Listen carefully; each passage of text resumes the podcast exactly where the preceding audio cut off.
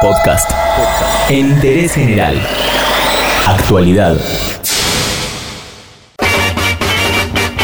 Desde el primero de marzo de 2017 se viene trabajando en la reforma del Código Penal de la Nación y en interés general te contamos ahora los puntos más importantes para que entiendas la importancia del debate parlamentario que tendrá lugar el 18 de abril.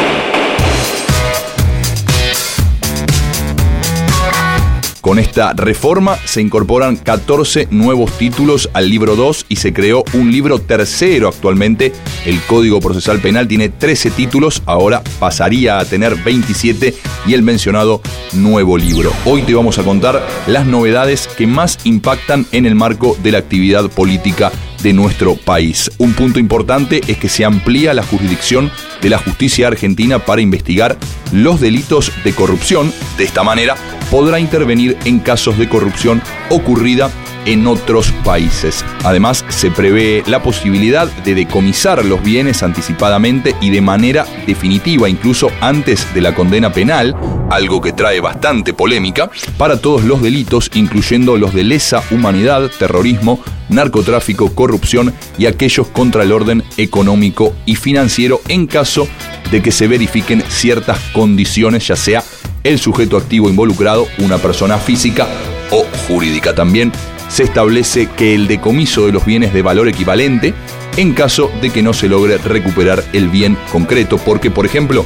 esté en otra jurisdicción. Algo nuevo será la imposibilidad de acceder a la libertad condicional para los reincidentes y para los condenados por delitos dolosos, cuáles son homicidios agravados, abusos sexuales agravados, secuestros extorsivos y etcétera. Algo nuevo también es que se incorpora como delito la conducta de quien en ocasión de una manifestación o concentración de personas arroje cuerpos contundentes o proyectiles contra una persona de manera tal que pusiere en riesgo su integridad física con una pena de hasta dos años de prisión. El máximo de la escala penal en estos casos se eleva a tres años de prisión cuando los cuerpos contundentes o proyectiles estén dirigidos a un miembro de las fuerzas de seguridad pública en el ejercicio de su función, así que ojo con enojarte con la policía en una manifestación. Otra cosita nueva es que se prevé un aumento sustancial de las escalas penales respecto de los delitos de corrupción, en especial de los delitos de cohecho, tanto pasivo como activo, soborno transaccional, en cumplimiento con la OCDE, enriquecimiento ilícito con escalas penales que van de 4 a 12 años de prisión. Hay que tener en cuenta que hoy es de 1 a 6 años de prisión. Así, las penas solo podrán ser de cumplimiento efectivo.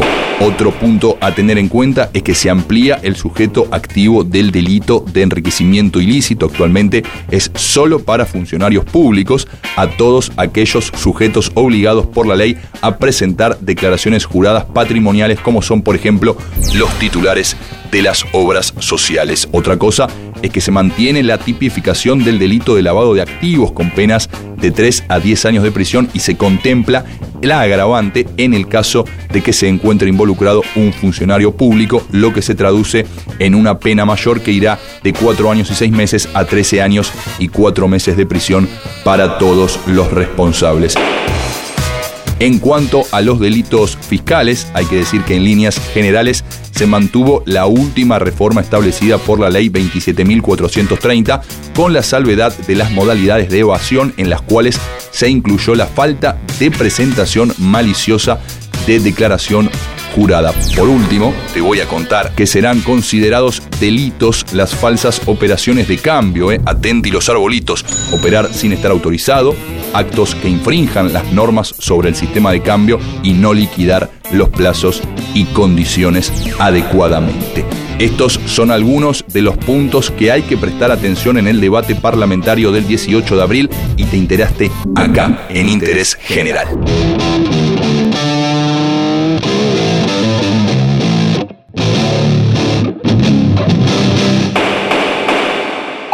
Entérate de esto y muchas cosas más y muchas cosas más en interésgeneral.com.ar.